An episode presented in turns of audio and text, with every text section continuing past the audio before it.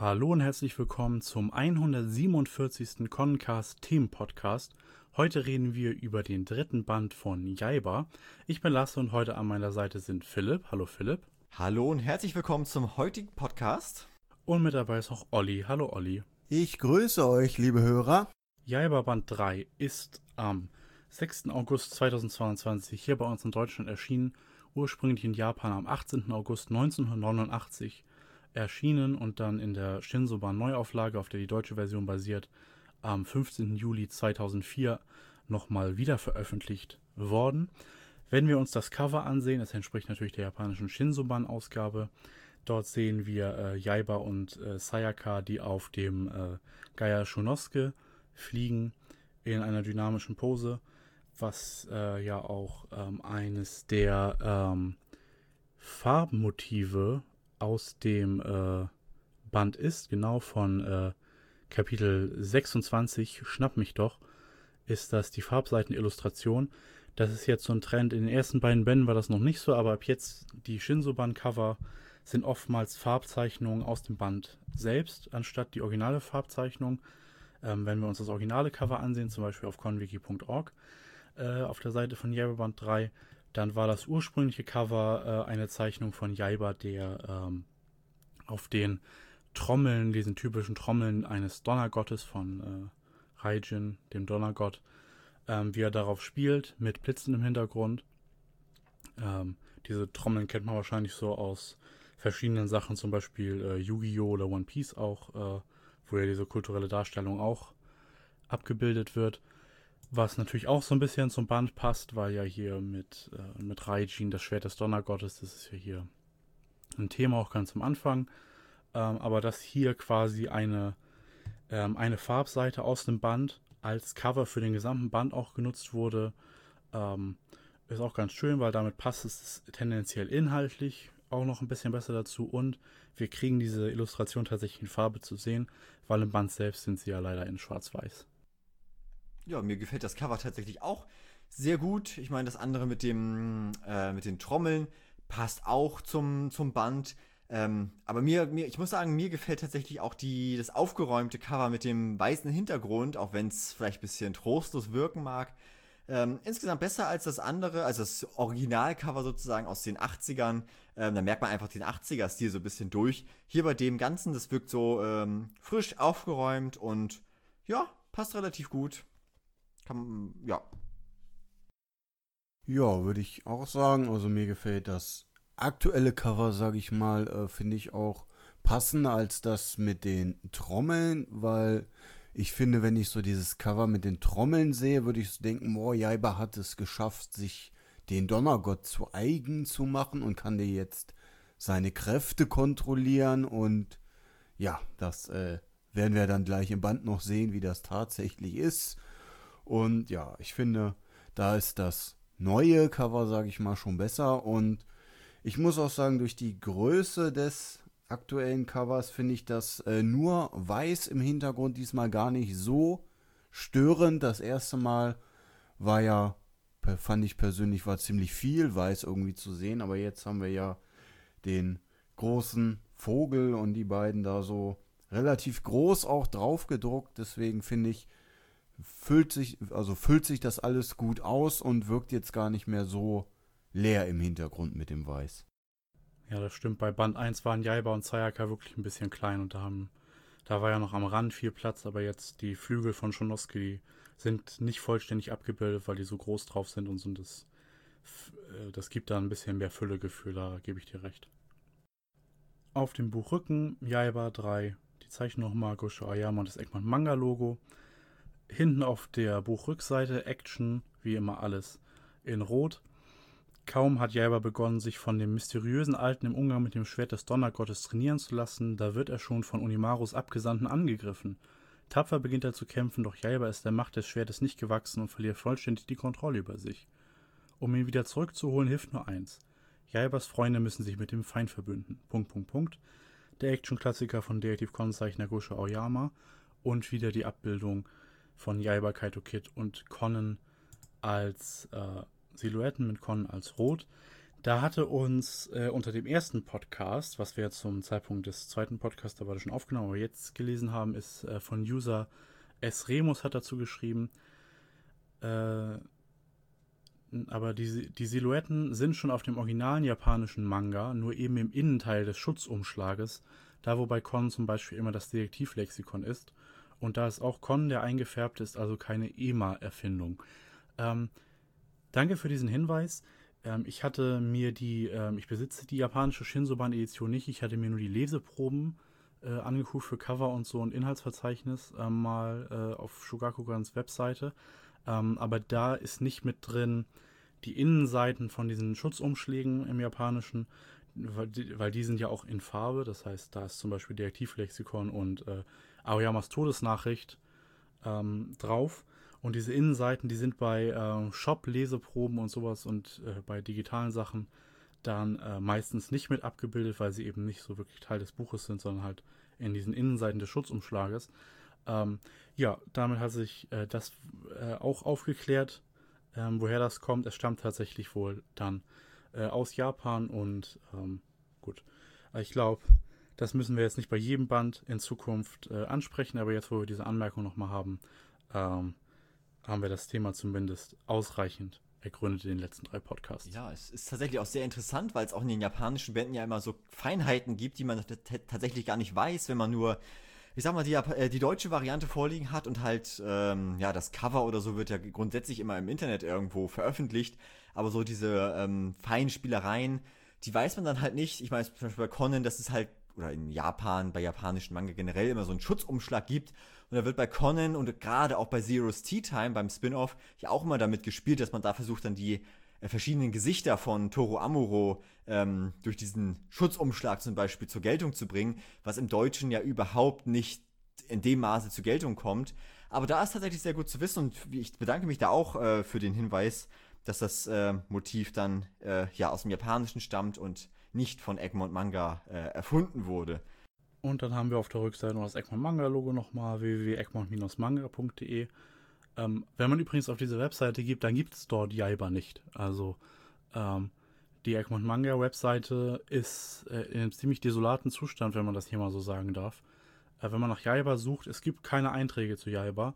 Und wenn man zum Beispiel Zeus Tea Time guckt, Band 1, der ja jetzt über anderthalb Jahre in Deutschland erschienen ist, hat da immer noch das vorläufige Cover auf egmont-manga.de.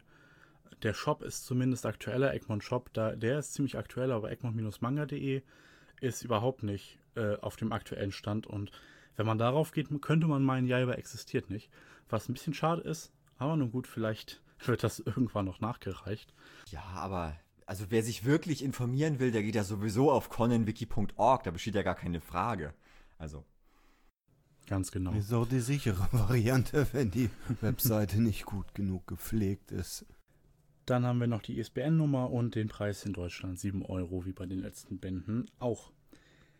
Schlagen wir den Band auf, dann haben wir ähm, das innere alternative Cover, so nennen wir das bei den Konnenbänden immer.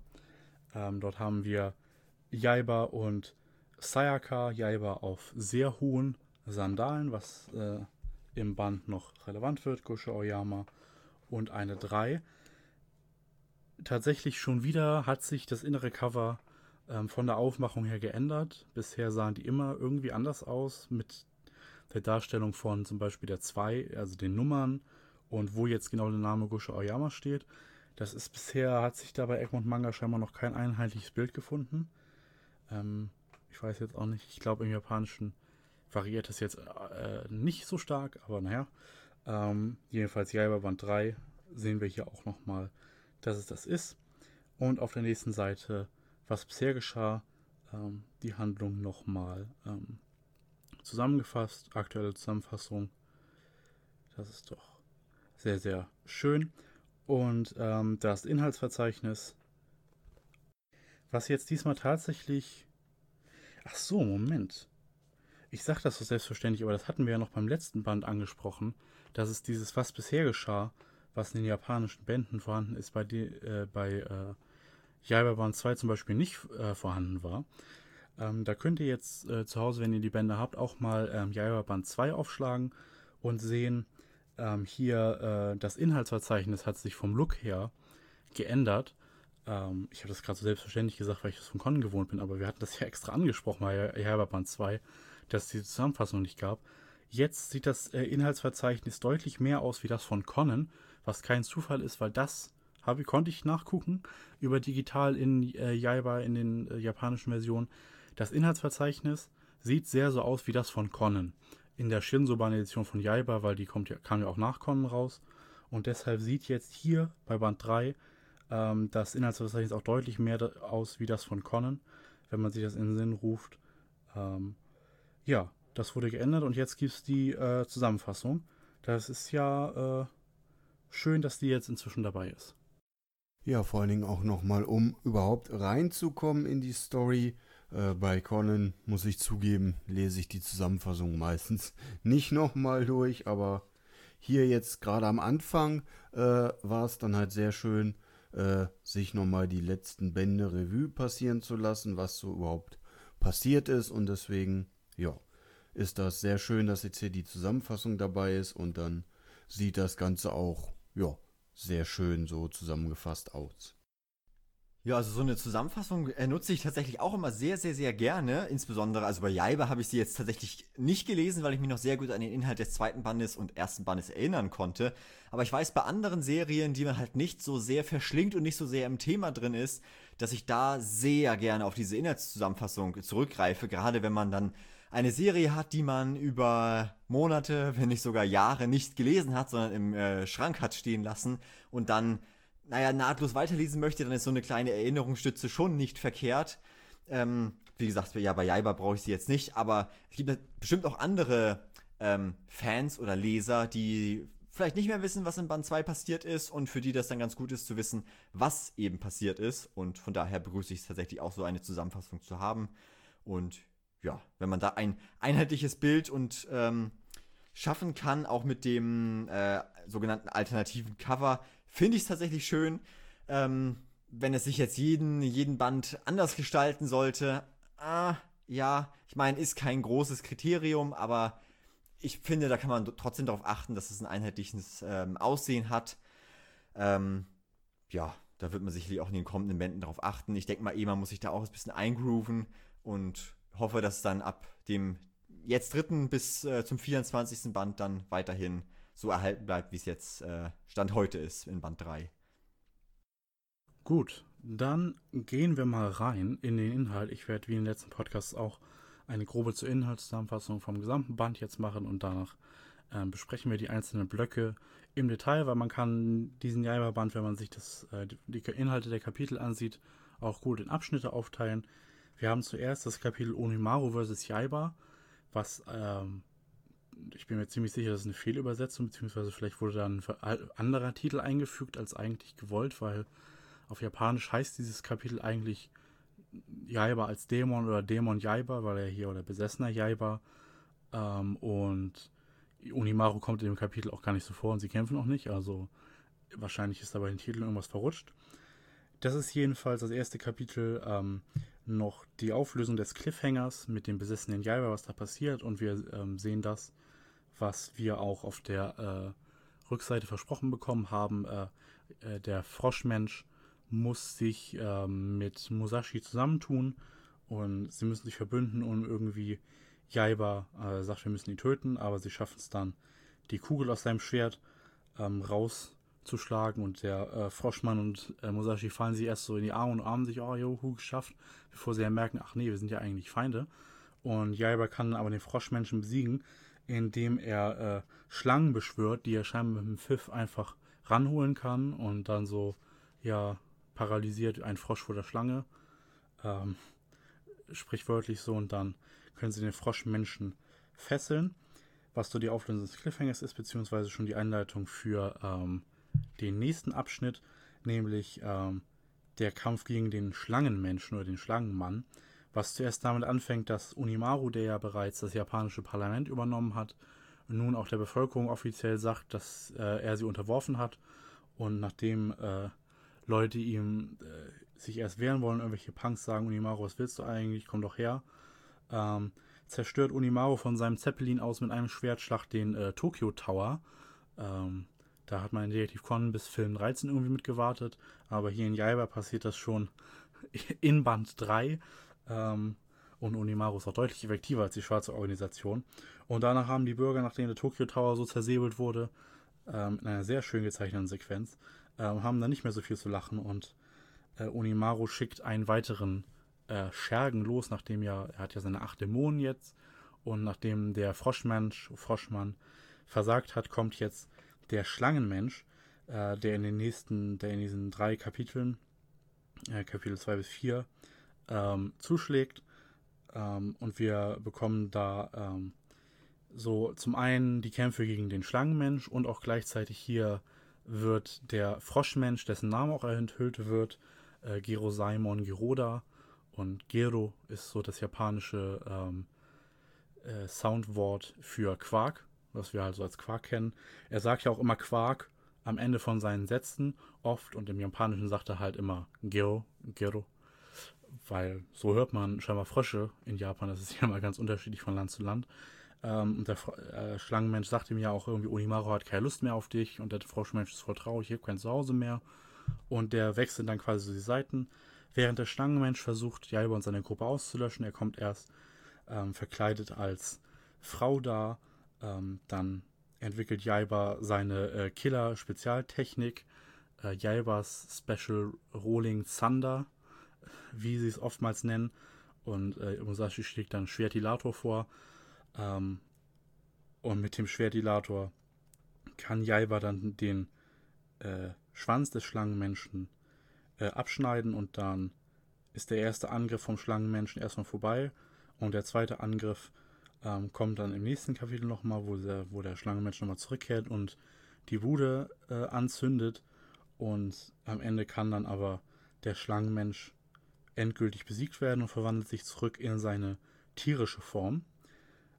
Danach haben wir so ein quasi fillermäßiges Kapitel, aber es gibt ja keine Filler im Manga, also eher so ein Übergangskapitel, ähm, wo nachdem die Hütte abgebrannt ist, die Gruppe sich in ein nahegelegenes Dorf ähm, begeben muss. Währenddessen macht Jaiba Training mit äh, den hohen Holzsandalen, den Geta, äh, sehr hohe, womit er sein Gleichgewicht trainieren soll. Ähm, weswegen er natürlich deutlich langsamer ist, während die anderen alle schon im Dorf sind. Blöd nur, dass äh, Musashi das Dorf schon sehr lange terrorisiert, verkleidet als Tengo, deren Essen klaut ähm, und sie deswegen ihn fertig machen wollen. Es gibt ja aber tatsächlich einen ganz niedlichen Moment ähm, mit äh, Jaiba, der äh, viel langsamer ist als die anderen irgendwo auf dem Weg, so eine Nachricht von Sayaka findet auf so einem Bündel mit, mit so einer lustigen Zeichnung, wo sie ihm die Zunge rausstrecken und er soll sich beeilen und dann sagt der Schnauze und wirft das Bündel so hoch und als er es äh, aufprallt, sieht er, dass sich darin ähm, so Reisbällchen gemachte befinden und er die dann so ähm, isst und ganz leise lecker sagt, also so einen kleinen Moment, dass Sayaka ihn zwar einerseits triezt, aber andererseits sich auch um ihn sorgt und ihm da was zu essen hingelegt hat, was so ein kleiner ganz süßer Moment ist und Jaiba kommt dann an, sieht, wie die Leute ihre ihre Messer wetzen und mit äh, auch mit der Zunge ablecken, was mich so ein bisschen erinnert hat an Detektiv Conan Band 56 mit der ähm, Berghexe, wo Detective Boys da sind und die schleift da auch so das Messer und geht da mit der Zunge so ran. Ähm, und hier ähm, äh, müssen sie dann aber die Dorfbewohner bekämpfen, beziehungsweise ähm, treten dann die Flucht an und rennen in die nahegelegene Stadt und damit ist das Kapitel auch vorbei. Ist wie gesagt nur so ein Übergang, bis sie in die nächste Stadt kommen. Und dann äh, kommt schon der nächste Scherge von Unimaru, weil der Schlangenmensch ist ja besiegt. Und jetzt kommt der Spinnenmensch, der äh, gegen Jaiba antritt. Nur leider hat er eine Schwäche. Äh, er ist anfällig gegen laute Geräusche. Blöd gelaufen. Dass Jaiba einfach nur auf den Boden stampfen muss und dann äh, weicht er schreckhaft zurück. Versucht sich auf den Zeppelin zu flüchten, aber ähm, Jaiba kann mit seiner neu gefundenen Balance auf den Seilen da oben die Schergen ordentlich durchschütteln und letztendlich mit seinem Schwert hier einfach den äh, Zeppelin abstürzen lassen, während er sich selbst rettet mit Shonosuke. Ähm, nur das Problem ist, dass Sayaka immer noch auf dem Zeppelin war und jetzt in Gefangenschaft geraten ist von, ähm, äh, von dem Spinnenmenschen. Dessen Ding ist, ist, dass er immer alles durchkalkuliert mit so einem Handrechner, Abakus-mäßig. Und im nächsten Kapitel stellt der Spinnenmensch äh, ja, äh, der Gruppe eine Falle, ähm, während Sayaka sich von den Schergen durchfuttern lässt und sagen, sie will kein Takoyaki mehr, sie will Kuchen. Und der Spinnenmensch und so rechnet, oh Gott, diese Geise kostet mich ein Vermögen. Was mich so ein bisschen an Dragon Ball erinnert hat mit äh, Oolong ganz am Anfang, der ähm, die Mädchen da entführt hat und dann stellt sich am Ende raus, die Mädchen haben ihn voll ausgenutzt und leben in Saus und Braus in seinem Keller. Und äh, obwohl er sie entführt hat, ist er eigentlich derjenige, der einen Nachteil hat. Und er stellt ihnen dann jedenfalls eine Falle mit einem Restaurant, wo sie ihn dann aber austricksen können, äh, den Spinnenmenschen, der jetzt Kopfhörer auf hat, indem sie ihn austricksen können, dass sie immer was unter sich tuscheln. Er will dann auch hören, worüber sie reden. Und dann sagt ja, aber komm mal her, dann erzähl ich's dir ganz nah ran. Dann nimmt er natürlich die Kopfhörer ab und die lassen da irgendwie 400 Teller runterknallen, um ihn aufzuschrecken. Und am Ende kann er sie nicht verfolgen, weil das Restaurantpersonal, was er gefesselt hat, dann sagt, jetzt müssen sie aber die 400 Teller bezahlen. Und dann muss äh, der Spinnenmensch als Tellerwäscher arbeiten. Er kommt dann aber noch einmal zurück und ähm, lockt die Leute diesmal damit an, dass er eine Spur von Essen legt, wo sie dann in eine Gasse gelockt werden, einzeln in die Gruppe und überwältigt werden. Aber Jaiba kann dem ausweichen, weil er sein, weil er Schunosuke und Kagetora auch was zu essen anbieten will und als er sich dabei umdreht, schlagen die Scherben, Schergen daneben. Dann kämpft er mit äh, dem Spinnenmenschen auf einem riesigen Spinnennetz und Unimaru guckt auch zu per Kamera und ja, er gleicht ihm also die Meinung und kann letztendlich den Spinnenmenschen besiegen. Und der Spinnenmensch ähm, wird aber nicht so, äh, der wird nicht so ein Verbündeten wie Gerosaimon und wird auch nicht einfach ähm, zurückverwandelt und weggeschickt wie der ähm, Schlangenmensch, sondern der wird jetzt erstmal von Onimaru da ähm, an einem Seil draußen hängen gelassen für seine Verfehlung. Aber der Spinnenmensch, kann ich jetzt vielleicht schon mal so ein bisschen vorwegnehmen, der wird so Unimarus rechte Hand bleiben, so für den Rest der Serie zumeist. Und im letzten Kapitel bekommen wir dann noch einen neuen Schurken präsentiert, nämlich den äh, Schneckenmensch, der sich äh, riesig aus dem Meer äh, begibt, als sie auf einem Floß angeln sind und ähm, am Ende besiegen sie ihn damit, dass sie äh, ganz viele Beutel von Salz über ihm äh, verschütten und Salz äh, und Schnecken verträgt es ja nicht so gut, weswegen am Ende er verschrumpft, äh, er schrumpft ist, geschrumpft ist und sie danach suchen und der Sch äh, Schneckenmensch in die Ecke kommt und sagt, verdammt, das wirst du mir büßen. Und äh, wir da auch quasi so ein bisschen das Ding haben, dass das im nächsten Band wieder aufgegriffen wird. Und wir erfahren am Ende, dass es scheinbar Jaiba Band 8 schon war, denn da steht Jaiba Band 8 Ende. Und das war so die gesamte Handlung vom Band. Wenn wir uns so die, ähm, die ersten vier, fünf Kapitel gucken äh, mit dem Dämon Jaiba und dann dem Schlangenmensch, ähm, wie fandet ihr das, diese, ähm, diese Umstellung von Gerosaimon am Anfang noch als Feind und dann langsam so, äh, dass er zum Freund wird? Ähm, wie fandet ihr das, dass der jetzt der Gruppe beigetreten ist, der Heldengruppe? Also für mich war das auch wieder so ein klarer, na ich sag mal Dragon Ball Moment. Das ist ja auch ein klassisches Element bei Dragon Ball, dass äh, Son gegen irgendwelche Feinde antritt und äh, die sich dann später den Z-Fightern sozusagen ähm, anschließen. Hier tatsächlich auch. Ich finde es aber sehr cool, weil der Froschmann, ähm, weil ich ihn gewissermaßen auch ins Herz geschlossen habe. Ähm, dementsprechend ganz cool, dass er mit Jaiba zukünftig auch unterwegs ist und ja, also ich, ich kann ihm nur Positives abgewöhnen, habe da keine negativen Punkte ausmachen können, es sei denn, Olli äh, nennt die jetzt und äh, zerstört mein Weltbild. ja, nee, muss ich auch sagen, also ist äh, sehr schön, sag ich mal, äh, und so ein typischer Moment eigentlich, dass der Froschmann jetzt, äh, ja, Teil der Guten sozusagen ist. Ich meine, es hat sich ja schon so ein bisschen ergeben, als sie dann im Kampf gegen Dämon Jaiba sich da zusammenschließen mussten. Und die Szene war dann sehr schön, die Lasse genannt hat. Sie umarmen sich so, oh, hey, wir haben überlebt, wie geil. Und dann, Moment, wir sind eigentlich Feinde, wir müssen uns ja bekämpfen. Fand ich sehr, sehr guter Moment. Und dann, ja, das Typische halt, dann kommt halt der Schlangenmann und sagt halt, ja, du hast den Meister mehr als einmal enttäuscht und ja, ich äh, werde dich fressen, weil du bist Frosch und ich bin Schlange und ich esse dich und er wird sozusagen verstoßen und weiß nicht mehr, wo er hin soll und ist ganz traurig und dann sagen die Guten halt, ach komm, dann bist du jetzt halt Teil von uns und dann ist er da jetzt mit dabei und kann ich mir auch für den Storyverlauf eigentlich noch sehr nützlich vorstellen, wenn man dann so einen ehemaligen Dämon äh, dabei hat. Also da bin ich sehr gespannt, wie er dann noch der Gruppe von Nutzen sein wird. Ich fand ähm, das, das Überlaufen vom Froschmenschen auch sehr schön, ähm, weil es ja auch nicht sofort passiert. Er verbringt ja auch erstmal noch ein, einige Szenen damit, einfach nur gefesselt zu sein. Und wir haben dann so Momente, wo er eben sagt, ich habe kein Zuhause mehr und dann äh, einen Heulanfall kriegt und wie Jaiba ihn dann auch ähm, äh, seine Fesseln losmacht und vor dem Schlangenmenschen beschützt, so, ähm, wo er sagt, du bist meine Beute und irgendwie so und hier, ähm, nun lauf schon weg, sonst fresse ich dich wirklich und so und ihn dann quasi so rettet. Das ist schon ganz nett gemacht. Ähm, wie fanden wir denn den ähm, Gegner in diesen äh, dann Kapitel 2 ähm, bis 5, den ähm, Schlangenmenschen?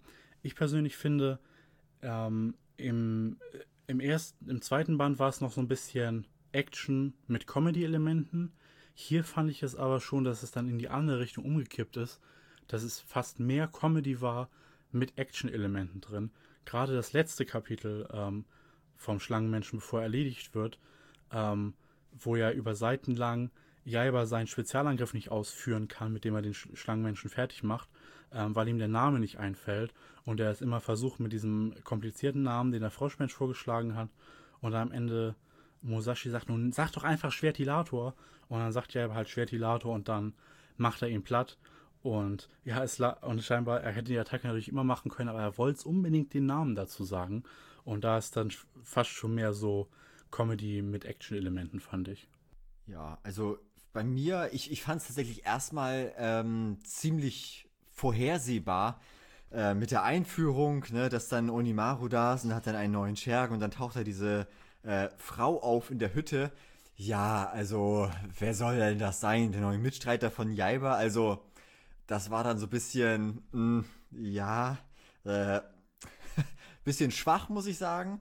Äh, bis sich das Ganze dann so entwickelt hat, ja, ähm, würde ich dir beipflichten lassen. Also es gab schon einige Momente, wo man auch durchaus mal ein paar Comedy-Elemente mit drin hat, aber die sind doch durchaus äh, schwächer geprägt gewesen als im äh, zweiten Band dann noch mit dem Froschmann. Also das fand ich, mit dem Froschmann fand ich tatsächlich sehr unterhaltsam, das zu lesen und gute Comedy. Hier war es auch, ja, okay bis gute Comedy, also ist jetzt nicht schlecht in dem Sinne, auch wie Jaiba denn den, äh, den Schwanz abschneidet und so, das äh, hat tatsächlich einige gute Momente da, auch mit dem Schwertilator, sehr, sehr cool, mit, dem, mit dem Titel, wo sie sich dann noch umstreiten und ähm, ja, allein was für eine Technik auch, muss man auch erstmal drauf kommen, dass man das dann so entwickelt. Nein, man kann das Schwert nicht auf die herkömmliche Weise benutzen. Naja, da machen wir halt irgendwelche ja, lustigen Moves draus. Ich meine, Jaiba ist ja ein, ein Kind und äh, denkt sich dann irgendwelchen Blödsinn in dem Sinne aus.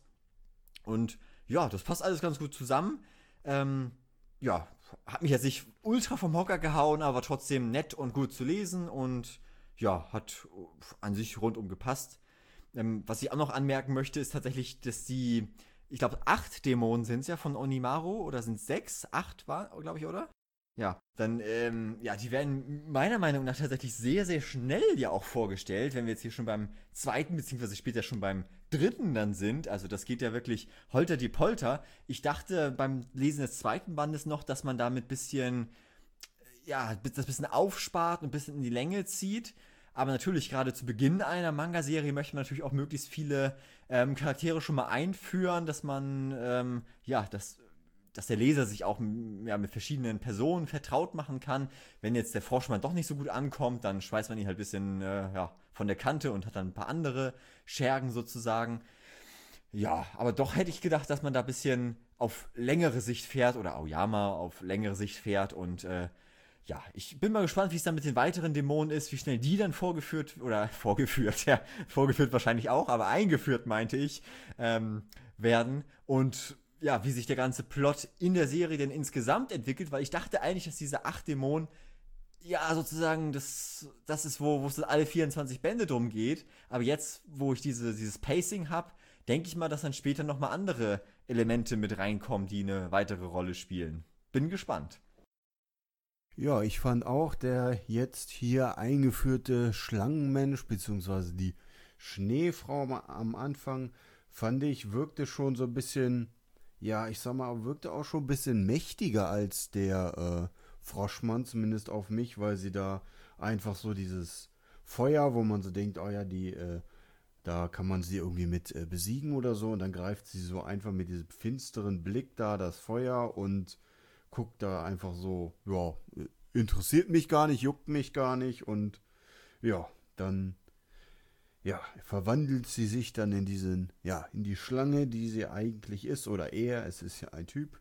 Äh, ja, und dann der ganze Kampf und so, ja, fand ich also so zwischendrin, also fand ich sehr spannend, als es dann darum ging, irgendwie die Technik da auszuführen mit dem Namen, fand ich, das war schon so ein bisschen in die Länge gezogen, wo er dann da irgendwie alles äh, platt macht, kriegt das aber irgendwie nicht so hin und will unbedingt diesen Namen sagen und die ganze Zeit wartet man drauf und man denkt, ja, jetzt äh, mach endlich mal und dann oh, passiert es doch nicht, aber ja, fand ich äh, schon sehr spannend und schön, diesen Kampf, auch mit der neuen Technik, die er da so durch Zufall irgendwie rausgekriegt hat und sich dann aber als Todestechnik entpuppt, weil es alles klein gehäckselt wird und dann, ja, sehr schön und dann, ja, auch mit dem, ja, mit der Namenstechnik oder so, also die Urtechnik irgendwie genannt haben mit dem Rolling Thunder, musste ich irgendwie an High Q denken, weil das da auch äh, vorkam und dachte ich, was ist das denn jetzt hier? Und ja, dann hat sich es aber ganz anders entwickelt und auch so, dass Jaiba das überhaupt nicht drauf kriegt und die ganze Nacht übt und immer noch nicht äh, drauf hat und dann am Ende, ja, der Name sozusagen dann doch nochmal geändert wird, aber Schwertilator ist auch ein sehr lustiger und schöner Name. ja. Also war dann, ja, sehr schön sozusagen und ja, dann am Ende ist die Schlange dann äh, auch schon wieder weg und ja, muss ich auch sagen. Also ich hatte auch gedacht, dass äh, ähnlich wie Philipp, dass wir so ein bisschen noch warten sozusagen, wie jetzt die Dämonen sozusagen kommen. Wir hatten ja den Froschmann halt in ja, Band 1 und 2 und jetzt dann in Band 3 haben wir gleich äh, ja, die Schlange quasi als 9 und dann wird die aber auch schon wieder platt gemacht und dann haben wir am Ende dann ja die Schnecke, die ja dann wahrscheinlich nochmal wiederkommt. Äh, aber es wirkt jetzt alles so, ja, doch dann ziemlich schnell, muss ich sagen. Also ich dachte auch, Jaiba geht so von der Serie her darum, dass Jaiba sich seinen Weg zu Onimaru erkämpft, indem er so die einzelnen Dämonen nacheinander so platt macht und dann das Finale ist, wie die beiden gegeneinander kämpfen. Aber wenn er jetzt schon in kürzester Zeit eben den Froschmann und die Schlange platt gemacht hat und wir sind erst in Band 3, äh, dann kann ich mir durchaus vorstellen, dass vielleicht sich das doch noch ein bisschen zieht und vielleicht holen die sich noch irgendwelche anderen Waffen oder es kommt doch noch irgendwer anders auf Jaibas Seite, vielleicht nicht von den Dämonen oder so, weil ich finde, das Tempo zieht jetzt doch schon so ziemlich an mit Dämonen taucht auf, wird ein paar Kapitel bekämpft und dann ist er besiegt und dann ist Ende des Kapitels Zeit für den neuen Bösewicht. Also finde ich, ist eine rasante Entwicklung, aber mal schauen. Ich finde es ja tatsächlich auch sehr interessant, wie ähm, der, der Schlangenmann oder Schlangenmensch denn hier vorgeht mit dem äh, Haus oder Hütte anzünden. das ist auch so eine, ich meine, normalerweise kommt man an und fordert den Gegner zum Kampf heraus und dann äh, misst man sich mit Faustschlägen oder mit irgendwelchen Techniken. Nein, man, äh, der Gegner sitzt in einer Hütte und dem ist kalt, die wärmen sich da am Feuer und man zündet einfach die ganze Hütte außenrum an, steht mit dem Fächer davor, wedelt da Luft zu, damit der, die Hütte ein bisschen schneller brennt, statt da irgendwie eine Bombe zu zünden oder sonst irgendwas. Nein, man zündet das langsam aber sicher an und äh, steht dann davor und äh, hat dann die ganzen anderen schwarzen Leute da und äh, die, die fächern da alle. Finde ich tatsächlich sehr interessant, dass man da einfach so ein bisschen, ja, ein bisschen äh, Quatsch macht und naja, es doch irgendwie ernst gemeint ist. Ähm, ja, das fand ich tatsächlich auch eine sehr amüsante Szene, weil man da, ja, keine Ahnung, das ist ja nicht die, die übliche Herangehensweise, wenn man einen Gegner herausfordert und besiegen möchte, sondern äh, ja, ich, es kann natürlich auch äh, erfolgsversprechend sein, aber in dem Fall hat es dann nicht dazu gereicht. Was ich noch ganz lustig finde, ist, dass äh, Jaiba ja am Ende vom ersten Kapitel nachdem er die Donnerkugel rausgeschlagen ist, damit er nicht mehr vom Dämon besessen ist und Sayaka trägt die dann ja als Kette um den Hals. Wo Jaiba dann am Ende vom ersten Kapitel sagt, komm schon, gib sie mir zurück, so ein Schwert mit Loch drin ist doch uncool. Aber dann ein paar Kapitel später kriegt er eben diese Killertechnik damit, die ja nur damit funktioniert, dass er eben in dieses, dieses Loch benutzen kann, um das so an seiner Hand rumzuwirbeln. Also ähm, Jaibas Sache, dass das Schwert, dass das Schwert mit Loch uncool ist, hat Aoyama relativ schnell gezeigt, so ein Schwert mit Loch drin kann auch seine Vorteile haben. Mit dem Tempo ähm, müssen wir uns vielleicht auch, glaube ich, nochmal verge vergegenwärtigen. Wir sind ja jetzt hier bis Kapitel 29. Das heißt, in Sachen Magazinveröffentlichung war das kein halbes Jahr seit Start der Serie. Und gerade am Anfang, das ist ja auch bei anderen Serien so, gerade am Anfang müssen Serien ja dann auch mal so ein bisschen Tempo vorlegen und ähm, die Leser, um die Leser ranzuholen und ins Boot zu holen, ähm, schnell immer mit neuen coolen Sachen aufwarten. Und ich glaube, das wird dann die normale Progression nehmen, wie ähm, viele andere Serien, dass sobald man dann ähm, die Leserschaft sich etabliert hat, dass es dann auch ähm, mit dem Tempo mal ein bisschen gemächlicher ist, dass wir nicht drei neue Schurken in einem Band äh, zu Gesicht bekommen. Ja, ich, ich finde es tatsächlich auch mit dem äh, Schwertilator tatsächlich einen sehr, sehr coolen deutschen Titel, den sich ähm, Egmont oder die Verantwortlichen da auch äh, ausgedacht haben, oder die Übersetzer, ähm, die ich mal schnell hinten nachschlage. ähm, nämlich, äh, wo steht sie hier? Ähm, Claudia Peter aus dem Japanischen. Ja, sehr coolen Titel mit dem Schwertilator, gefällt mir tatsächlich sehr gut. Ich weiß nicht, wie das da im Japanischen ist, aber von der, ja, ja, vom, gefällt mir einfach vom, vom Klang her, die, die, die Technik. Ja, ich finde ja auch noch interessant dann quasi den Punkt mit der Donnerkugel, die ja quasi anscheinend die eigentliche Quelle des Schwertes ist, indem man diese Blitze dann einsetzt.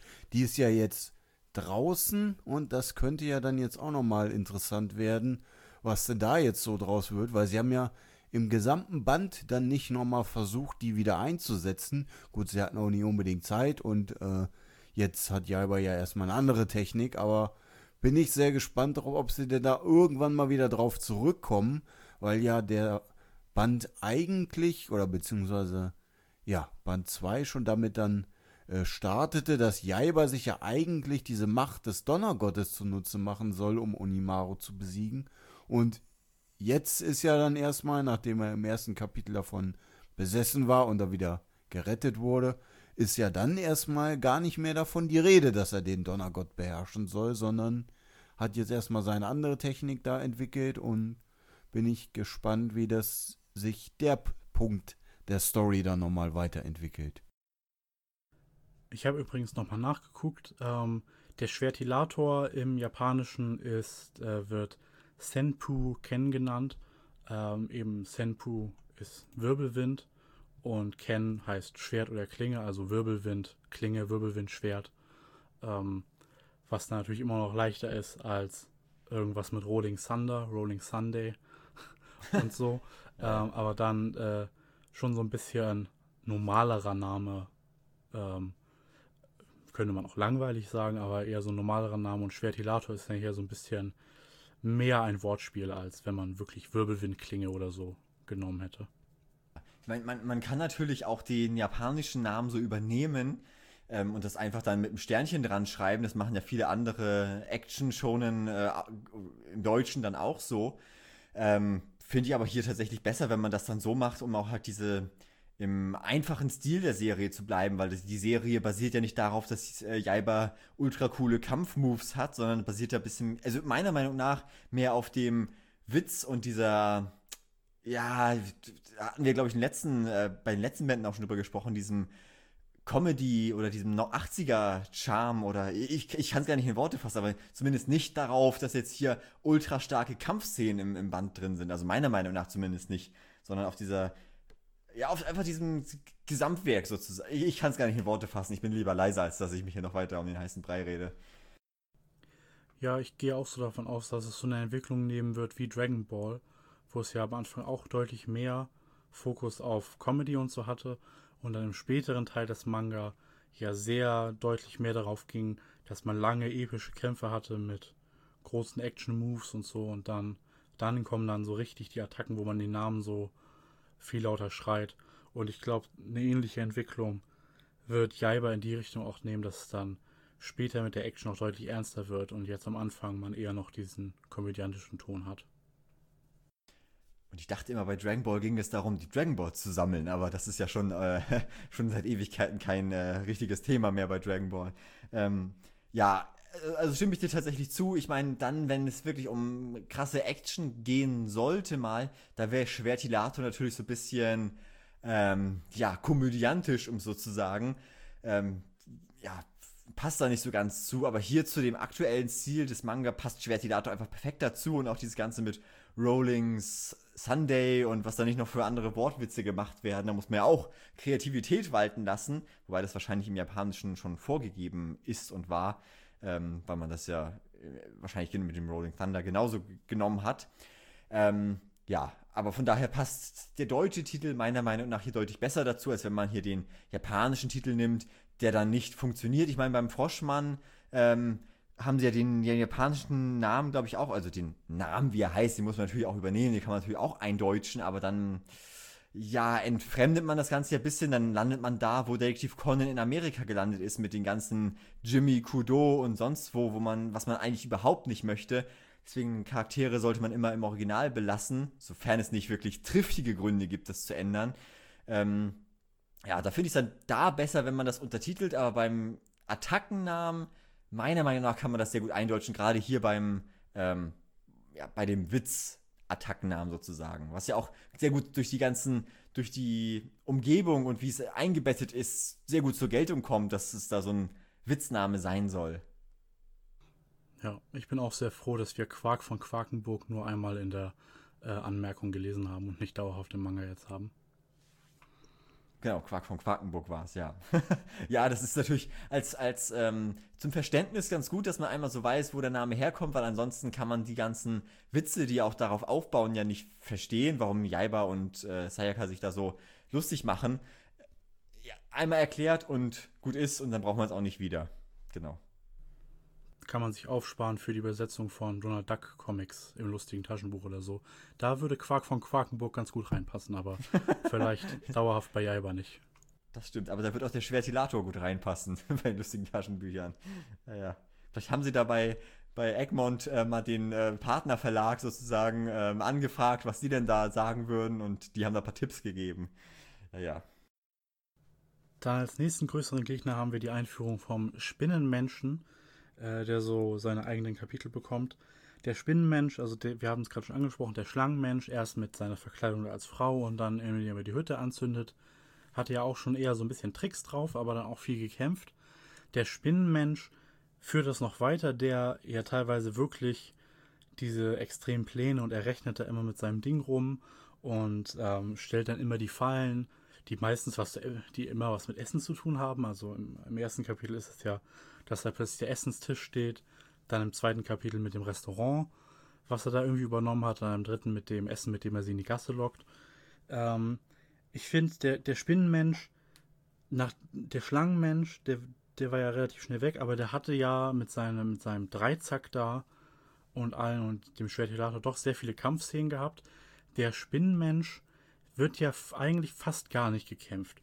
Es kommt immer der Plan vom Spinnenmenschen und dann Jaibas chaotische Natur bringt das irgendwie immer so durcheinander und am Ende wird der Spinnenmenschen auf komödiantische Art und Weise ähm, erledigt. Entweder er wird mit dem äh, Heißluftballon weggeschleudert, er muss im Restaurant bleiben und Teller waschen oder ähm, er wird dann äh, äh, zu Boden geschleudert von seinem Spinnennetz und muss dann irgendwie weggetragen werden und hängt dann am Schloss als Bestrafung. Also der Spinnenmensch ähm, dafür, dass er hier äh, nicht erledigt wird, also er ist ja am Ende noch da und wie ich schon gesagt habe, er bleibt auch uns erstmal erhalten. Ähm, anders als der Schlangenmensch, ähm, wirkte er doch eher so ein bisschen schwächer eigentlich. Dadurch, dass er eben mehr so diese Fallen gestellt hat, die dann alle nicht so richtig funktionieren. So als Kämpfer her hat er einen deutlich schwächeren Eindruck gemacht als der Schlangenmensch. Dafür natürlich die komödiantischen Elemente viel mehr, wodurch er auch ein bisschen mehr Persönlichkeit so bekommen hat als der Schlangenmensch, als Charakter so. Ja, würde ich auch so sehen. Also gerade auch mit seiner großen Schwäche, dass er halt sehr geräuschempfindlich ist, hat er ja schon eine sehr große Schwäche. Also gerade auch am Anfang, wo Jaiba ja nur mal mit dem Fuß so ein bisschen aufstampft, was ja nun nicht so laut ist, wenn man mal mit dem Fuß auf den Boden stampft. Also da gibt es wesentlich lautere Elemente und da schreckt er ja schon total zusammen und da kommt er dann so rüber, äh, was ist das denn jetzt und so. Aber ich muss sagen, die hat mir sehr gut gefallen, die Szene, weil er dann sagte, ja, ich bin der Spinnenmann, du kannst mich auch Spider-Man nennen. Und natürlich direkt an einen Spider-Man denkt. ja, dann er mit seiner Schwäche da wieder da abhaut und ja, das war dann natürlich, ja, relativ einfach und so wirkt er ja eigentlich auch dann immer in den ja, Konfrontationen. Er ist eigentlich relativ einfach äh, zu besiegen, sage ich mal. Und ja, seine Berechnungen finde ich aber auch sehr schön, dass er mit diesen Abakus dabei hat und so klack, klack, ich rechne das mal eben durch. Das finde ich sehr schön. Also Comedy hat er auf jeden Fall. Und ja, dann mit seinem, auch seine Verkleidung als Koch fand ich sehr schön. Und naja, das mit dem ja, dass er dann da sein, wie er seine Kopfhörer abnimmt, das fand ich sehr vorhersehbar allerdings, aber gut.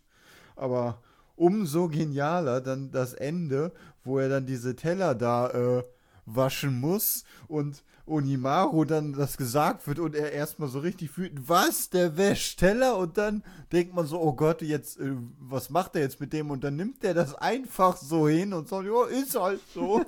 Fand ich sehr schön, die Szene. Ja, nee, also ich, ich stimme Lasse tatsächlich auch zu, dass ähm, der Spinnenmann deutlich schwächer rüberkommt, aber das kann sich ja im Laufe der Serie natürlich noch ändern, dass er auch ein bisschen an Techniken dazugewinnt, dass er mit seinem Abakus bisschen sich die ähm, ja, Karten besser legt, um, um äh, das so zu sagen. Ähm, ja, er versucht halt durch, durch irgendwelche Tricks und äh, ja, hinterlistigen Versuche, Jaiba und Co. ja, in die Falle zu locken, was bisher nicht geklappt ist. Aber ähm, hat mir auch sehr, sehr großen Spaß gemacht beim Lesen. Also die Comedy ist wirklich, ja, großes Kino, muss man sagen. Also falls ihr äh, an Comedy interessiert seid, äh, macht ihr bei Jaiba auf jeden Fall nichts falsch. Und falls ihr die drei Bände schon habt, dann werdet ihr wahrscheinlich einen ähnlichen Eindruck bekommen haben. Ähm, ja, interessant fand ich tatsächlich das äh, Restaurant, das er aufmacht mit der Happy Hour alle Gerichte umsonst und dann kommt die Gruppe da an und sagt, oh, das ist ja ein Angebot, das können wir ja gar nicht ausschlagen. Hm, das ist zwar ein bisschen, äh, wirkt zwar ein bisschen komisch und äh, warum sollte man das machen? Aber naja, komm, lass uns einfach reingehen. Ja, als ob ein Restaurant alle Gerichte umsonst anbieten würde in Happy Hour. Also ich weiß zwar nicht, wie es in den 80ern war, aber heutzutage wird das kein Restaurant machen. Ähm, von daher ja, sehr interessant. Und dann äh, sieht man natürlich auch den äh, Koch oder den Kellner, der äh, natürlich äh, ein sehr guter Professor Agassi-Verschnitt ist, muss man sagen. Also da fühlte ich mich gleich sehr an den guten Professor erinnert. Ähm, ja, also die Comedy-Elemente sind auf jeden Fall da und ähm, ja, hat großen Spaß gemacht, das zu, le zu lesen, auch wenn, wie gesagt, die Action-Elemente sind hier eigentlich nicht vorhanden, aber dafür die Comedy umso mehr und hat riesengroßen Spaß gemacht und ja, ich hoffe, dass wir mehr in dieser Art sehen und von mir aus kann ich da auch gerne auf die Action verzichten, wenn ich stattdessen solche coolen Tricks und Techniken habe und mit der Schwäche mit dem Gehör kann man natürlich auch ordentlich was anstellen, dass ähm, ja, der Spinnenmann dann versucht, ähm, ja, seine Schwäche irgendwie zu kaschieren und versuchen, ähm, ja, dass laute Geräusche ihm nichts ausmachen und dass Jaiba und Co. dann versuchen, doch irgendwelche lauten Geräusche zu erzeugen und so. Da ist auf jeden Fall noch gut Potenzial drin. Ähm, Vielleicht gibt es ja auch irgendwie einen anderen Trick, mit dem die Spinne dann beim nächsten Mal auftauchen wird. Also von daher bin ich da sehr gespannt, wie das dann in Zukunft sich entwickeln wird. Hat auf jeden Fall, wie gesagt, sehr, sehr großen Spaß gemacht, auch äh, den als Agassa verkleidet dann hier zu sehen im eigenen Restaurant und auch als Tellerwäscher. Ja, ja, das war schon sehr, sehr, sehr amüsant. Und wir haben hier in der Sequenz auch ein kleines Cameo von Gusche Aoyama und äh, zwei seiner Assistenten einer davon dürfte Eiichi Yamagishi äh, sein, den wir aus Detective Con als den Manager von Yoko Okino kennen. Äh, sieht eben auch sehr ähnlich, weil er eben auf der realen Person ba äh, basiert, die dann ja nach Jaiba und so reinkommen wollen und dann vom äh, Spinnenmenschen da bedroht werden, dann panisch rausrennen. Später haben wir auch mal den äh, Yamagishi Store, ähm, sehen wir dann äh, so in der Ladenzeile. Und ganz am Anfang auch ähm, äh, wo der Tokyo Tower zerstört wird, da sehen wir am ersten Panel eine Person mit so Haaren und Brille, die auch sehr nach Kosho Oyama aussieht. Also hier in Jaiba hatte er noch ein paar mehr Cameo-Auftritte, was er ja dann auf dem äh, Detektiv Con Interview in Erlangen 2006, da wurde er auch gefragt, ob er mal einen Cameo-Auftritt in Con haben wird, wo er dann gesagt hat, das ist nicht geplant, obwohl er es in Jaiba hier noch gemacht hat und in, äh, in Magic Kaito ist es ja auch ab und zu mal passiert, dass es dann mal eine Jacke gab mit seinem Gesicht drauf und er taucht ja auch in den Omake so auf. Äh, ja, aber hier hat Gosha auch mal sich noch selber so als Cameo eingebaut und seine Assistenten, die ja vom äh, Spinnenmensch mit Messer bedroht werden. Das äh, fand ich ganz lustig. Und am Ende haben wir noch den äh, Schneckenmann, der hier erstmal nur ein Kapitel bekommt und ähm, ziemlich groß ist, aber auch nicht ganz so viel ausrichten kann. Das, das Größte, was er noch irgendwie hinkriegt, ist, dass er Jaiba beim Schwertilator mit Schneckenschleim bespuckt und Jaiba der, das Schwert dann so aus der Hand flutscht, weil es jetzt plötzlich so rutschig ist. Ähm, und weil er so groß ist, richtet er ein bisschen Verwüstung in der Stadt an. Aber ähm, Jaiba, sie können ihn dann relativ schnell fertig machen mit dem Salz, was sie da finden. Und ähm, wie, äh, wie Musashi Jaiba dann das Schwert zuwirft und dann schreit Jaiba, Schwertilator. Und Jaiba so, okay, wirkte fast schon so wie ein Pokémon, obwohl es Pokémon zu diesem Zeitpunkt ja noch gar nicht gab, aber hat mich so ein bisschen daran erinnert, äh, wie Jaiba quasi nur so eingesetzt wird. Ja, und der Schneckenmann, der bekommt hier nicht viel Zeit, um richtig zu glänzen. Äh, er ist natürlich, weil er ist eine Schnecke, also er sieht auch nicht so beeindruckend aus. er ist halt riesig und hat irgendwie seine Stielaugen, wo man so ein bisschen was machen kann, nicht mal ein Haus. Ähm, naja, da müssen wir nochmal schauen, was der unserem nächsten Band noch so bieten kann, aber ansonsten der Schneckenmann, der bleibt hier so zum Abschluss. Ein, ein kleines bisschen farblos, außer dass er irgendwie so diesen ersten coolen Moment hat, wo er so aus dem Wasser auftaucht und dann so halb im Schatten liegt, da ist er noch ganz cool, aber dann, das verliert sich dann im, im so ein bisschen im Kampf. Und Jaiba, nachdem er sich irgendwie, ich bin der Schneckenmann, auch Schneckchen genannt, ist die ganze Gruppe ja auch erstmal so mit ihren Gesichtsausdrücken, hä? Und Jaiba so, ah, na schön, dann kämpfe ich eben gegen ihn. Ah ja, muss ja auch sein. Also, ähm, das ist natürlich auch schon so ein bisschen Absicht, dass der Schneckenmann so ein bisschen lame rüberkommt. Ähm, aber nur weil das vielleicht auch der Witz ist, macht es dann nicht unbedingt spannender so im Endeffekt. Ja, also für mich ist das, ähm, das Kapitel tatsächlich so ein bisschen eine Art Filler. ja, ich will es jetzt nicht herabwürdigen, aber ja, also ich meine, das geht, mir ein bisschen zu schnell, muss ich dann zugeben. Und ja, was ist denn die Quintessenz dieses Kapitels? Also eigentlich nichts. Und ich hoffe, dass der, der Schneckenmann äh, noch, noch einen Auftritt bekommen wird und ein bisschen mehr glänzen kann. Ja, wie, wie, ja, bisschen farblos. Keine Ahnung, habe ich irgendwie keine sonderlich große Meinung zu, muss ich gestehen. Ja, ich muss sagen, ich äh, bin auch gespannt auf den Schneckenmann und ich äh, bin auch sehr gespannt, ob er denn mal seine Arme einsetzt, die ja nur in zwei Panel irgendwie kurz gezeigt wurden, am Anfang und am Ende. So diese kleinen Ärmchen und ansonsten hat er die ja null benutzt, weil er sich auf seine Augen irgendwie verlassen hat und seinen Schneckenschleim, den er da spucken konnte.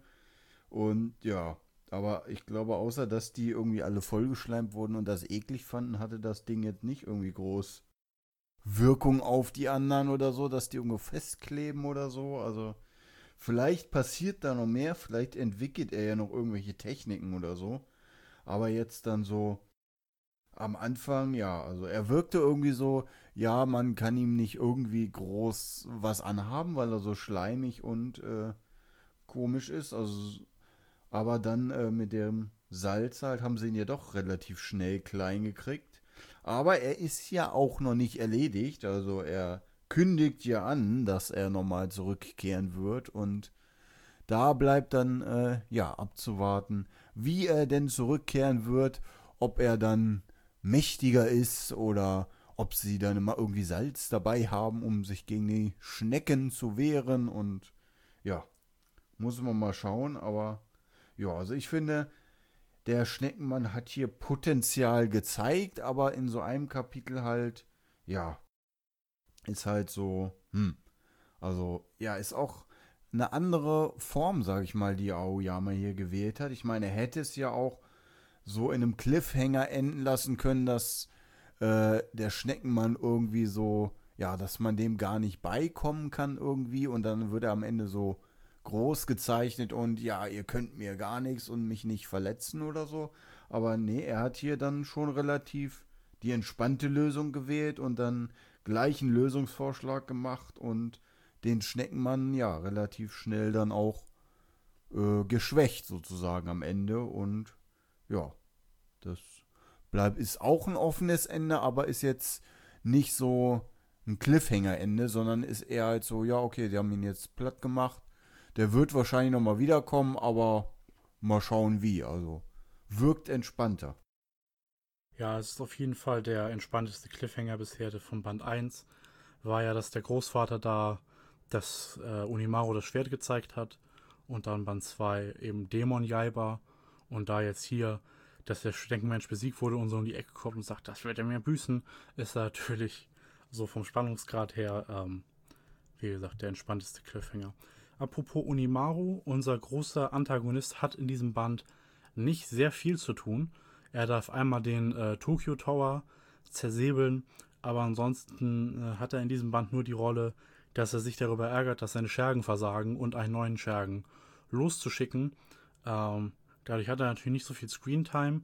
Es ähm, ist aber natürlich für die Struktur der Story schon sinnig, weil wir hatten ja schon mal Jaiba gegen Unimaru und dann hat Unimaru seine Dämonenkräfte bekommen und hat Jaiba eiskalt platt gemacht. Und natürlich wäre es jetzt nicht so glaubwürdig, wenn Jaiba mit Musashi einmal so einen Schwertilator macht und dann könnte er gleich gegen Unimaru kämpfen, sondern das hat ja schon so einen Sinn ähm, dass man erstmal die ganzen Schergen vorschickt. So passiert das ja auch in Videospielen und so. Ähm, und Aoyama hat sich auch zum Beispiel von Dragon Quest inspirieren lassen, dieser Rollenspielserie. Ähm, und natürlich für, für, für den Aufbau von Unimaru ähm, macht das natürlich schon Sinn, dass er erstmal so einen Schritt zurücktritt und er übernimmt halt Japan und ist so groß, aber so entfernt von der Gruppe und schickt erstmal seine Schergen vor, gegen die sich Jaiba schlagen muss, um dann stärker zu werden. Und irgendwann kommen wir dann mal wieder zu ihm zurück. Nur wir sehen ihn dann halt nicht so oft, dafür hat er eine der coolsten Szenen im Band, also ganz okay. Wobei wir ja in der einen Szene halt, wo er quasi sich nach dem Froschmann erkundigt und dann erfährt, also bevor er den Spinnenmensch dann losschickt, äh, finde ich, wirkt er auch schon so ein bisschen ungeduldig, weil er ja dann sagt, ah, ich kann mich auf niemanden verlassen, dann erledige ich das eben selber, wo ja dann der Spinnenmann äh, sagt, äh, nee, ihr braucht euch da nicht selber drum bemühen, ich mach das für euch und dann geht er ja los. Ja, das stimmt. Also Unimaru ist nicht komplett passiv, aber ja, dann mit aber dann reicht es scheinbar ihm zu sagen, ja, war, war das Teil vom Spinnenmanns Plan? Äh, äh, scheinbar, ja, dann kann man nichts machen. Das ist dann natürlich, äh, dann muss er eben die Sache so laufen lassen. Wer in diesem Band nicht so viel zu tun bekommt, ist ähm, Sayaka, unsere Heldin. Ähm, die haben wir auch schon in den letzten Bänden beleuchtet. Hier in diesem Band, sie, also man merkt, actionmäßig, obwohl sie Kendo macht, ist sie überhaupt kein Faktor. Hat im Kampf höchstens irgendwelche Slapstick-Sachen, dass sie da einen Baum aufhalten muss. Oder äh, dann irgendwelche Shenanigans hat mit den ähm, Dämonen-Handlangern, äh, den Schwarzen. Ähm, und ansonsten macht sie eigentlich nicht viel, außer diesen ganz niedlichen Moment ähm, mit, mit Jaiba, dass sie in der Reisbällchen oder diese Reisdreiecke ähm, gemacht hat. Also, obwohl sie sich den ganzen Band über öfters Matrizen und dann irgendwie Sayaka sein Schwertilator für benutzt, das Essen zu schneiden. Ähm, kriegt, kann, ähm, dass sie sich trotzdem um ihn sorgt und ja, dann wird sie immer wieder entführt. Äh, und kriegt da lecker Kuchen und Steak serviert. Aber ansonsten hat Sayaka hier nicht viel zu tun, außer äh, Teil von Comedy-Szenen zu sein, was ich immer noch ein bisschen ist ein bisschen schade, aber immerhin dieser eine Moment mit den Reisbällchen, das ist schon ganz nett und das zeigt für mich so das Potenzial, was diese Dynamik zwischen Jaiba und Sayaka ähm, haben kann, wenn sie auch mal ab und zu ein bisschen ähm, ernster umgesetzt wird und nicht immer nur für Gags benutzt wird. Gut.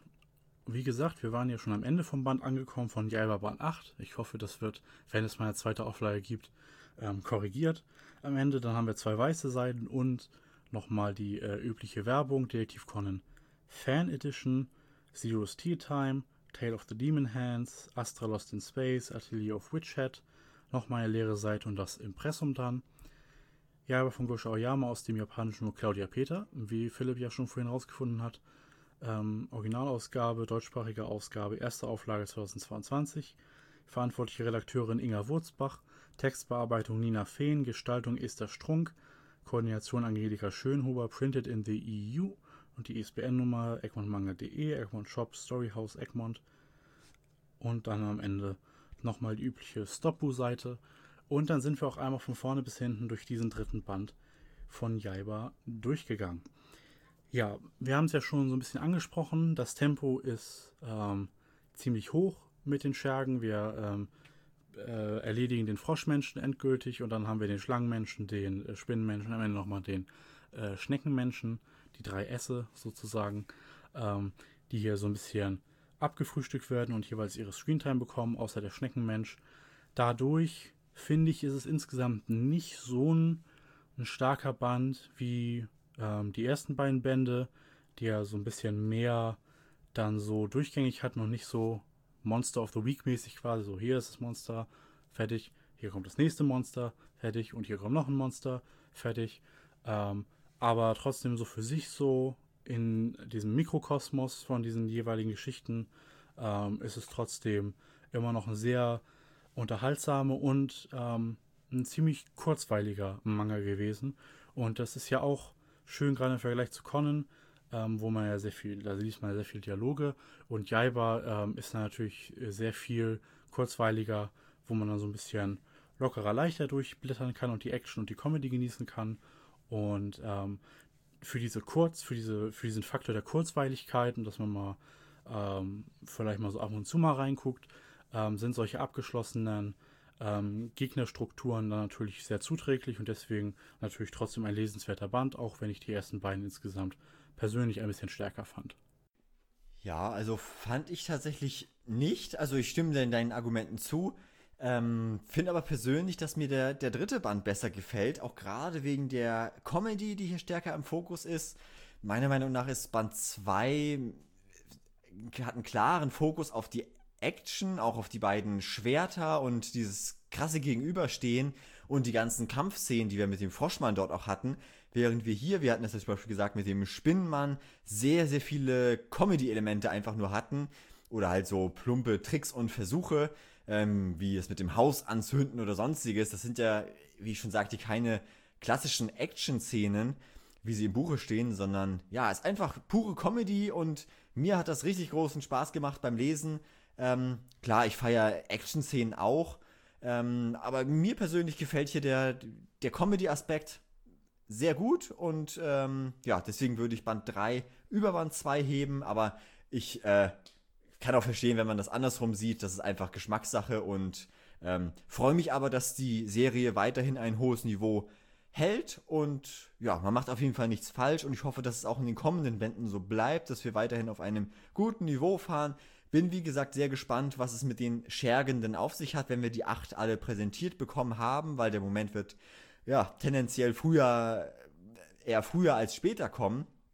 Ähm, ob die dann alle durchlaufend recycelt werden, ob es dann noch weitere Elemente gibt, ob die ja auch an Kraft gewinnen, an, an Training durchlaufen, ob die sich irgendwie fusionieren können oder was es da sonst für äh, ja, Action-Elemente gibt, die man da aus dem Hut zaubern kann. Das ist dann wahrscheinlich Aoyamas Kreativität überlassen oder war damals Aoyamas Kreativität überlassen, was dann dafür ja, Gegner noch so kommen. Ich kann natürlich verstehen, dass ähm, ja, wie, Lasse, wie du gerade auch sagtest, Lasse, dass äh, man hier so ein bisschen das Gefühl hat, dass die ganzen Gegner nacheinander abgearbeitet werden und man nicht so einen klaren Fokus auf einen Gegner hat. Das kann ich auch ein bisschen bemängeln, muss ich ehrlich zugeben. Ähm, ja, ich hoffe, dass auch das in den nächsten Bänden dann vielleicht ein bisschen anders wird, dass man auch die Gegner ein bisschen mehr in der Breite oder ne, ein bisschen, ein bisschen tiefer kennenlernt, die einzelnen Charaktere, als hier nur kurz angeschnitten, jetzt mit, der, mit dem Schneckenmann, wo man ja eigentlich gar nichts weiß, dass man da ein bisschen mehr Tiefe bekommt, ein bisschen Hintergrundwissen vielleicht, dass Onimaru sich vielleicht auch ein bisschen stärker in Action zeigt und ja, keine Ahnung. Ich glaube, man macht auch nichts verkehrt, wenn man die Action mit der Comedy kombiniert und da so einen guten Mix hat. Also, ja. Ich freue mich auf jeden Fall, dass Band 3 so gut war und freue mich auch sehr auf Band 4. Ja, mir hat äh, Band 3 auch sehr gut gefallen und auch die Jaiba-Serie an sich, weil, wie äh, schon gesagt wurde, Conan im Vergleich ist halt eine Serie, die lebt von den Dialogen und wenn ich das lese, weiß ich, da brauche ich Zeit für. Und jetzt, wo ich halt Jaiba Band 3 hatte, wusste ich halt, okay, werde ich wahrscheinlich nicht so lange für brauchen, das zu lesen. Das kriege ich, keine Ahnung, in einer halben Stunde bis Stunde kann ich mich hinsetzen und dann bin ich damit durch. Und war dann auch so, aber es war trotzdem absolut nicht langweilig. Also die Comedy war hier stärker im Fokus gerückt, hat mir auch äh, sehr gut gefallen, die einzelnen Szenen. Aber auch die Action kam halt nicht zu kurz mit dem, ja, mit der neuen Schwertechnik, die irgendwie alles kurz und klein säbelt und ja, dann, ja, die einzelnen Schergen, die halt nacheinander auftreten. Gut, da hatte ich ja schon gesagt, das ging mir vom Gefühl her auch ein bisschen zu schnell, dass wir hier gleich, ja, zwei sozusagen erledigt haben.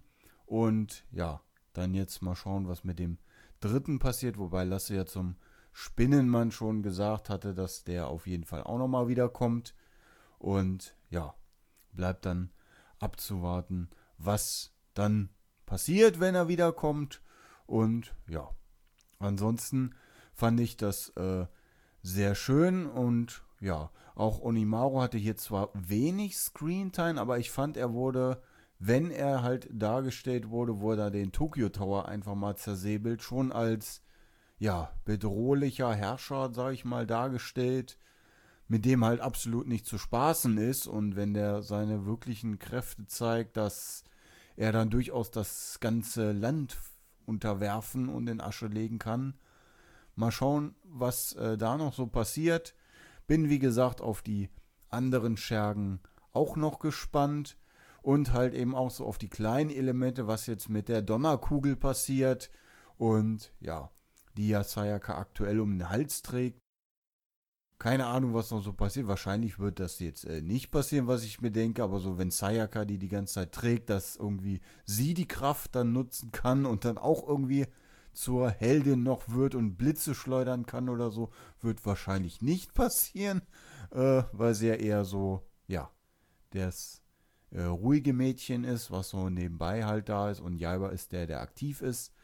Ja, aber wie ich es äh, schon in anderen Podcasts gesagt habe, es bleibt halt immer noch spannend die Frage, ob wir noch irgendwelche anderen Schwertkämpfer oder Bogenkämpfer vielleicht noch mit da reinkriegen ob alle Schergen nacheinander so ausgeschaltet werden oder ob die vielleicht irgendwie doch in Onimaros Schloss landen und dann am Ende doch nochmal es ein großes Alle gegen alle Battle geben wird. Also ja, da finde ich, es ist noch sehr viel Potenzial in der Geschichte und ja, dieser Mix aus Comedy und Action hat mir sehr gut gefallen, kann gern so weiterlaufen und ja, dann entsprechend den Charakteren und auch den Schergen, aber ja, das so ein bisschen langsamer angehen, sage ich mal, dass man eben nicht äh, die direkt hintereinander hat, sondern dass sie sich da mehr Zeit lassen, würde ich mir auch gern wünschen.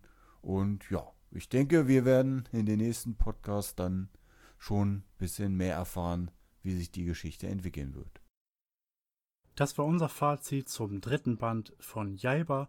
Wir würden uns darüber freuen, ähm, wenn ihr den Band schon habt oder wenn ihr euch jetzt kauft, ähm, euer, ähm, eure Meinung zu dem Band zu hören und äh, euer Feedback zum Podcast zu hören. Schreibt uns den doch auch gerne auf die, in, auf die Kommentare äh, auf connews.org. Ähm, unsere anderen Projektseiten sind ähm, conwiki.org. Da findet ihr ein großes Wiki mit allen Informationen, Detektiv Con, Magic Kaito und eben jetzt auch Jaiba. Äh, auf kundenforum.org könnt ihr mit anderen Fans diskutieren. Auf ähm, connews.org slash Discord findet ihr einen Invite-Link zu unserem Discord-Server. Da könnt ihr ähm, mit anderen Leuten chatten über alle möglichen Themen und eben auch über DativCon, Magic Kaito und Jaiba. Auf Social Media sind wir zu finden. auf twitter.com slash connews, facebook.com slash connews, youtube.com slash connews und äh, instagram.com slash connews. Ähm, unterstützen geht per Patreon über Amazon Affiliate Links oder indem ihr unseren Discord-Server mit einem Nitro Boost ausstattet. Ich bedanke mich ganz recht herzlich fürs Zuhören, alle, die bis zu diesem Punkt gehört haben und ich hoffe, ihr freut euch auf den äh, nächsten Jaiba-Themen-Podcast. Es macht uns auf jeden Fall sehr viel Spaß und ich äh, hoffe, euch auch. Ich bedanke mich nochmal fürs Zuhören und sage Tschüss, bis zum nächsten Mal. Ja, bis zum nächsten Mal und viel Spaß mit Jaiba Band 3. Ja, ich danke euch auch fürs Zuhören und wünsche euch ganz viel Spaß beim Lesen des Bandes oder beim erneuten Lesen.